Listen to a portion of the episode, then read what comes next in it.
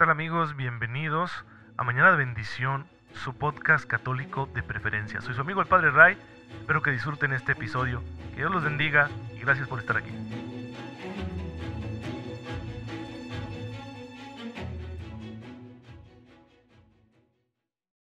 Muy buenos días queridos hermanos, bienvenidos a Mañana de Bendición, su podcast católico favorito. Soy su amigo el Padre Ray, les envío un fuerte abrazo, un cordial saludo, espero que se encuentren muy bien gozando de la gracia del Señor, que ya está disponible desde que despertamos y desde que antes de despertar, eh, estando dormidos, la gracia del Señor está ahí siempre actuando en nosotros, moviendo nuestro corazón, para que pongamos nuestros deseos, nuestros anhelos en el Señor y para que confiemos en su auxilio constante, fiel, en medio de todas las circunstancias que vayamos a enfrentar el día de hoy. Lo que sea que nos depare este día, el Señor está con nosotros y con su gracia, él podrá ayudarnos a vivirlo todo a la manera de su Hijo y de esa forma irnos encaminando al cielo. Pues bueno, hermanos, el día de hoy no voy a, tratar eh, la formación que estamos eh, compartiendo en Mañana de Bendición. Hoy vamos a dejar para el lunes la cuestión de, de la cristología. Porque hay un par de cosas que quiero comentarles. Una de ellas es sobre la santa que estamos recordando el día de hoy, que tiene una espiritualidad que es muy importante para nuestros días, pero también un comentario de actualidad. Así que vamos a, lo primero. Hoy estamos celebrando a Santa Margarita María Alacoque, o Alacoque, no sé cómo se pronuncie correctamente, eh, que vive en Francia eh, durante el siglo XVII. Eh, va a ser una niña de una familia muy difícil. Va a tener su, su familia muchas circunstancias complicadas, sobre todo problemas de salud. Y, ella, desde niña, educada con cierta devoción, pues se confía al Señor y le dice, bueno Señor, em, estamos en necesidad, pues yo te prometo entregarme a ti completamente si me concedes estas gracias, ¿no? Si, si concedes la, la salud a mi madre. Esa petición la hace siendo niña. Entonces fíjense, hace una promesa, hace una promesa a Santa Margarita María. Luego efectivamente la mamá se sanó Después eh, la situación económica sigue siendo muy complicada. Y por eso le decían a, Santa Margarita María, le decían, mira, cásate. Si encuentras por ahí un buen partido, eso va a suponer que tú y tu madre salgan de esta situación tan precaria. Y ella luchaba con eso porque sabía que representaba negar la promesa que le había hecho al Señor. Pero pues el mundo así es, ¿no? Empezó a seducirla, ella empezó a considerar, pues no, yo era una niña, no sabía lo que hacía, entonces a lo mejor esa promesa ni es válida ante Dios. Y como todo el mundo le decía que la solución para esa urgencia era que se casara, pues empezó a frecuentar las fiestas, la vida social, arreglarse, para llamar la atención de aquellos jóvenes de, de su lugar de origen, pues que pudieran fijarse en ella para un buen matrimonio. Y sin embargo, pronto descubrió que no era eso lo que el Señor quería de ella, que realmente el Señor se había tomado en serio su promesa y empezó a considerar cada vez con mayor fuerza la idea de hacerse religiosa. Y lo hizo. Pero no terminó ahí el llamado del Señor. El Señor, como Margarita María, fue capaz de cumplir esa promesa, y Dios es el Dios de las promesas, y es un Dios fiel, como dice el Salmo de hoy, el Señor nunca olvida sus promesas. Es un Dios que promete vida abundante al ser humano, y esa vida abundante para cada uno de nosotros toma distintas formas, ¿no? Para Abraham era una descendencia numerosa, para el pueblo de Israel la tierra prometida, para nosotros el cielo. Así que el Señor Jesús viendo que Margarita María había cumplido su promesa, pues también él cumplió la suya. No solo de, de darle la oportunidad a su familia de estar bien, sino de mostrarle las profundidades de su amor. Porque lo que mueve a Dios a prometernos y con ello a comprometerse con nosotros y lo que mueve a Dios a cumplir esas promesas es su fidelidad, fruto de su amor. Entonces Jesús le abre su corazón a Margarita María para que ella de ahí empiece a conocer esas profundidades del amor de Jesús. Esto es muy importante, hermanos, para nuestra vida espiritual. Si queremos ser acreedores de las promesas de Dios, necesitamos tener fe.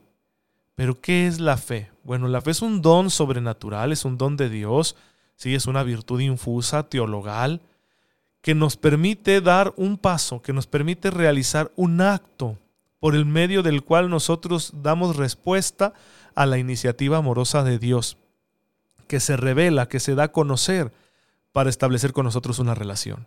La relación no estará completa sino hasta que haya una respuesta libre y consciente de nuestra parte. Bueno, pues la fe permite dar esa respuesta, un asentimiento que no es solo intelectual.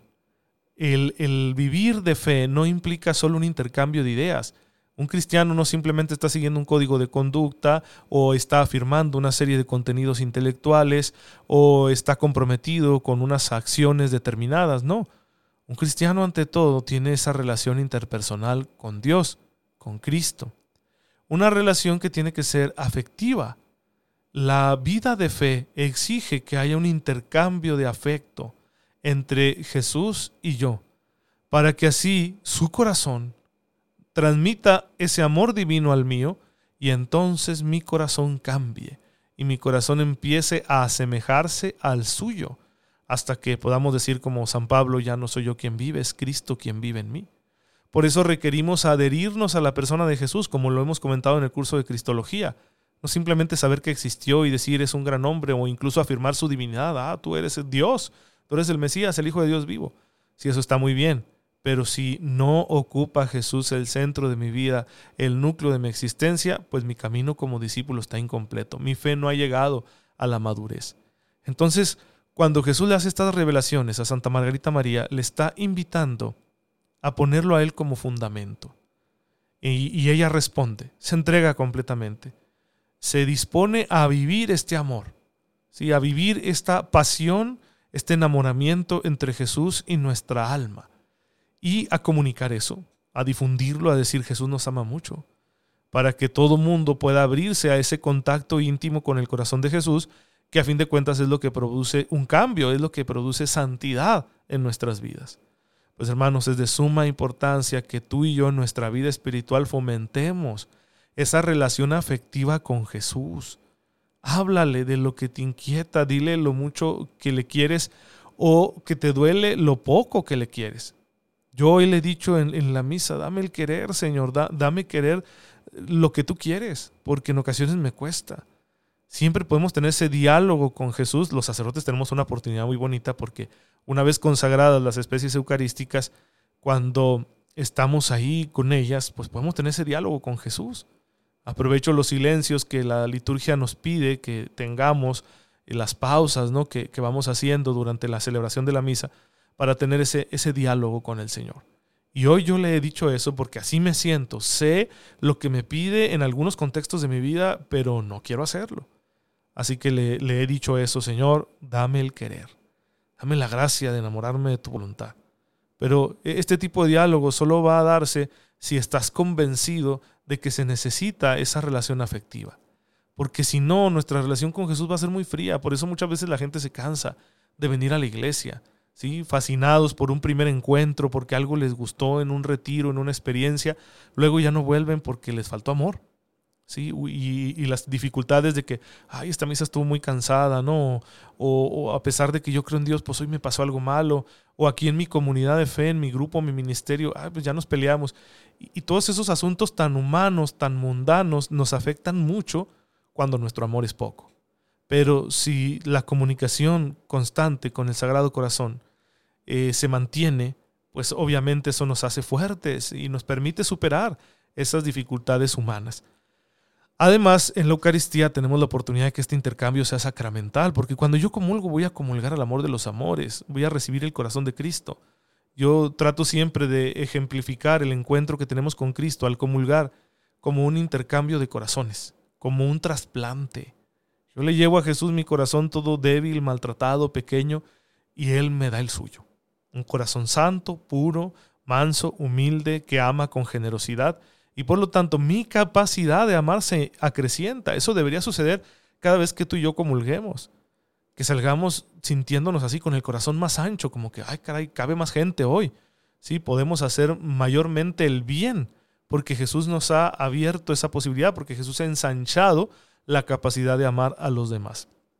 Pues bueno, trata de verlo así y te ayudará muchísimo. Bien, hermanos, pues eso es lo primero que quiero comentarles. En segundo lugar, quiero comentar que nos está haciendo falta como católicos eh, comprometernos con un espacio que nos hable de la actualidad de la iglesia, porque estamos como desconectados. Hay muchas cosas que suceden en la iglesia a nivel mundial, a nivel nacional, a nivel local, y nosotros por nuestra cuenta, nomás aquí pensando, ay Jesús, ayúdame porque tengo muchos problemas, y no, no percibo una realidad más amplia, y es importante percibirla. El, el hecho de que muchos eh, sacerdotes y laicos estemos aquí evangelizando a través de las redes sociales tiene también ese fin, que ustedes se informen, que reciban de, de las fuentes, sean de la iglesia o no, que reciban de, de las fuentes noticias acerca del mundo cristiano, de, qué está sucediendo con la evangelización del mundo. ¿sí? Eso me parece a mí que es esencial para cualquier católico porque me doy cuenta, ¿no? Cuánta gente se conecta, incluso a ver la mañanera del presidente, ¿sí? Que más allá de, de si estás a favor o en contra de él y de sus posturas, eh, la verdad es que es pesada por el estilo que tiene. La, es muy pesada. Y sin embargo hay gente que fielmente no se la pierde. Gente que está siempre atenta a los noticieros, ¿no? Y pasamos mucho tiempo en ello, escuchando la radio, leyendo el periódico, en las noticias, ¿verdad? O un programa de interés, o a veces programas de entretenimiento, de espectáculo. ¿Cuánto tiempo nos consumen? ¿Cuánto tiempo me doy para conocer la realidad de la iglesia? Bueno, yo voy a aprovechar el día de hoy para hacer un comentario y ojalá esto los deje picados y para mostrarles lo que está sucediendo actualmente en la iglesia en tres niveles. ¿sí? Primero que nada, la iglesia universal. ¿Qué está pasando? Bueno, miren, hay tres cosas igualmente que les voy a platicar. Primero, una noticia muy triste. Triste, pero que ustedes tienen que enterarse y tienen que aprender a leerla con un espíritu crítico, porque hay mucho que criticar ahí. Resulta que la Conferencia Episcopal de Francia pidió un informe sobre abusos sexuales realizados por sacerdotes, por religiosos eh, por empleados eclesiales, eh, sobre, todo en las escuelas católicas de, Francia. Se lo pidió una comisión independiente que está dirigida por un hombre que le tiene mucha aversión a la iglesia. Y bueno, ya se entregó el informe y es muy triste porque señala que aproximadamente durante 50 años, eh, entre 2.000 y 3.000 eh, sacerdotes y otros eh, empleados eclesiásticos cometieron abuso sexual de distinto grado y fue un número de, víctimas muy elevado. ¿sí? Y eso es, es, muy triste. Así hubiera sido una sola víctima, pues es muy triste. Y hay de todo, desde violaciones, eh, tocamientos y abuso psicológico relacionado con la cuestión sexual. Hay muchísimo, ¿sí? Ahí, están los informes de quienes fueron acusados en su tiempo, sea que la acusación se hiciera penalmente a través del sistema de justicia civil o que no se hiciera de esa manera, pero sí se reportara a las eh, instancias eclesiásticas o se diera a conocer a los medios de comunicación. Bien, Ahora estamos hablando de un periodo muy largo, de 50 años, ¿sí? Estamos hablando de una acusación que en su máximo, según expresa el informe, estaría implicando a cerca de 3.000 personas. Si bien eso matiza mucho las cosas, que estamos hablando de un periodo larguísimo, sin embargo sí que eh, pues es doloroso para, para la iglesia. Pero también es muy criticable el informe. Muchos eh, medios, eh, tanto cristianos como no cristianos, lo están criticando porque tiene una serie de proyecciones basadas en estadísticas, no, no realmente comprobaciones, porque elevaba el número de víctimas hasta 300 mil, ¿sí? lo cual habla así como que de una exageración terrible. Y sí, es muy criticable en ese sentido. Vale la pena que ustedes se informen de esto, que encuentren por ahí en internet alguna información pertinente que les ayude a comprender qué es lo que está sucediendo y por qué este informe es tan criticable. Ayuda mucho el, pensar que es de una fuente externa a la iglesia, para que no piensen que la iglesia quiere maquillar sus propios números. ¿sí? Es, la verdad, ahorita la iglesia es la institución más honesta con este problema que tú puedes encontrar. La ONU acaba de medio reconocer que algunos de sus empleados cometieron abusos eh, sexuales en la República del Congo. ¿sí? La verdad es que ha habido muchas acusaciones contra trabajadores, empleados, servidores de las Naciones Unidas, pero no se han reconocido porque, pues bueno, ya sabemos cómo se mueven los poderosos de este mundo. Pero la iglesia, ¿sí? que tiene defectos gravísimos, los ha tenido, espero yo que se sigan corrigiendo con seriedad, defectos gravísimos en el manejo de estos asuntos, sin embargo, hoy por hoy, la iglesia está siendo la institución más honesta al reconocer estos asuntos. Y sin embargo, los mismos medios no cristianos, no católicos, dicen, oigan, es que ese informe tiene muchas lagunas. Y bueno, pues es un tema tan delicado que hay que hacerlo con mayor cuidado, ¿verdad? Así que ahí se los dejo, es una noticia, les digo, es bastante triste, es bastante dolorosa, es bastante vergonzosa, hay que hacer penitencia por ello, pero para que nos enteremos bien, porque si no luego estamos viviendo de las informaciones a, medias, ¿no? Que se puede dar a través de, tal o cual medio de comunicación, o solo un encabezado y que refuerza nuestros prejuicios contra la iglesia, o que nos van a echar eso en cara, ¿no? Quienes no aceptan el mensaje cristiano, decir, a ver, calmantes montes, este es un tema delicado que conviene conocer mejor. Otro asunto de la Iglesia Universal es que está ya el sínodo de los obispos, se ha reunido, el sínodo de los obispos es un instrumento consultivo que tiene la Iglesia para eh, iluminar alguna problemática, algún reto que se tenga eh, en la actualidad. El Papa manda traer representantes, eh, obispos que representan las distintas naciones, y bueno, se establece un diálogo para ir iluminando estas realidades y para conocer cómo anda la iglesia en el mundo entero. Pero este, este sínodo es interesante porque es un sínodo que va a reflexionar sobre la sinodalidad. ¿Qué es la sinodalidad? La palabra sinodalidad podríamos definirla como eh, la capacidad de caminar juntos, de caminar juntos como hermanos, de aprender juntos, de leer juntos la realidad y de llegar a, juntos a ciertas conclusiones para ponerlas en práctica. E, eso podríamos decir de la sinodalidad. Y el Papa quiere que se reflexione sobre eso, es decir, qué instrumentos puede generar la Iglesia para favorecer que caminemos juntos. Ya hay mucha experiencia previa en la Iglesia acerca de esto. Hay bastantes retos, por cierto, porque hay iglesias, hay conferencias episcopales que están permitiendo experiencias de sinodalidad, pero que rompen con la comunión de la iglesia, que se meten en temas que no les competen, como a definirlos, como si no se necesitara el magisterio del colegio episcopal, de todo el cuerpo de obispos de la Iglesia Universal, y el magisterio del sucesor de San Pedro, del Papa. ¿sí? Y por eso es riesgoso. Aunque también hay iglesias que son muy piramidales en sus instrumentos de comunión y que por lo tanto no están dejando que se conozca verdaderamente la visión que tiene todo el pueblo de Dios acerca de su propia experiencia de fe. Entonces ninguno de los dos extremos están bien. Por eso el Papa quiere ofrecernos una invitación para que aprendamos lo que es la sinodalidad a través de este encuentro de obispos que empieza ya en Roma y del cual se va a seguir un trabajo de dos años. Por otra parte, a nivel, eh, perdón, el mismo nivel de la Iglesia Universal, pues miren, nuestros hermanos en Nigeria están sufriendo mucho. Nigeria tiene ya más de una década en la que de norte a sur hay un movimiento muy agresivo. ¿sí? Al parecer en el norte, donde hay una población islámica bastante significativa, hay ciertos grupos terroristas, el más conocido de ellos se llama Boko Haram, que aprovechando las dificultades que tiene el gobierno ¿no? para administrar su propio territorio, un gobierno que se le ha acusado mucho de corrupción, de indiferencia, que tiene ciertos problemas estructurales, pues están atacando a aquellos sectores de la población que no son musulmanes para tener el control. Los intimidan, les quitan sus tierras, les queman sus lugares de culto, han secuestrado a sacerdotes seminaristas religiosas y han secuestrado a muchos niños y niñas, eh, especialmente a, jovencitas, a mujeres adolescentes, y han matado a muchas personas. ¿Sí? Y esto ya lleva 10 años pasando y parece que el mundo no se lo tomara con seriedad. ¿no? Si hay un atentado en París o en Nueva York, el mundo se, se vuelca, ¿verdad? En oraciones y declaraciones y no sé qué, pero acá nadie les pone atención a nuestros pobres hermanos de Nigeria. La iglesia de Nigeria es una iglesia que da muchos frutos. Tienen muchas vocaciones sacerdotales, están creciendo numéricamente como no tienen ustedes idea, porque son una iglesia sufrida, porque son una iglesia que sabe lo que es creer realmente en Jesús. Y pues hay que orar por ellos por lo menos, ¿sí? Por lo menos ofrecer nuestra oración para que Dios nuestro Señor los sostenga y les permita seguir creciendo. Pues hermanos, tengamos en cuenta siempre a los cristianos perseguidos de todo el mundo. Recientemente, ustedes pueden ver el video ahí en las redes sociales, fueron liberados eh, un par de seminaristas que estaban secuestrados, pues gloria a Dios, ¿verdad? Por eso también una misionera colombiana que se encontraba también allá evangelizando en, en un país vecino de Nigeria, en Mali, y que víctima de la misma situación, pues fue secuestrada. Ahora ya la liberaron, gracias a Dios. A nivel nacional, hermanos, nos estamos preparando para que el mes que entra haya un encuentro eclesial de diálogo es probable que ya te hayas enterado de esto, porque las parroquias y las diócesis ya hicieron un ejercicio de reflexión cuyas conclusiones van a llegar a nivel nacional el próximo noviembre. Así que hay que estar muy atentos porque es importante ver qué lineamientos pastorales van a ofrecer los obispos de México para que todos trabajemos en ellos.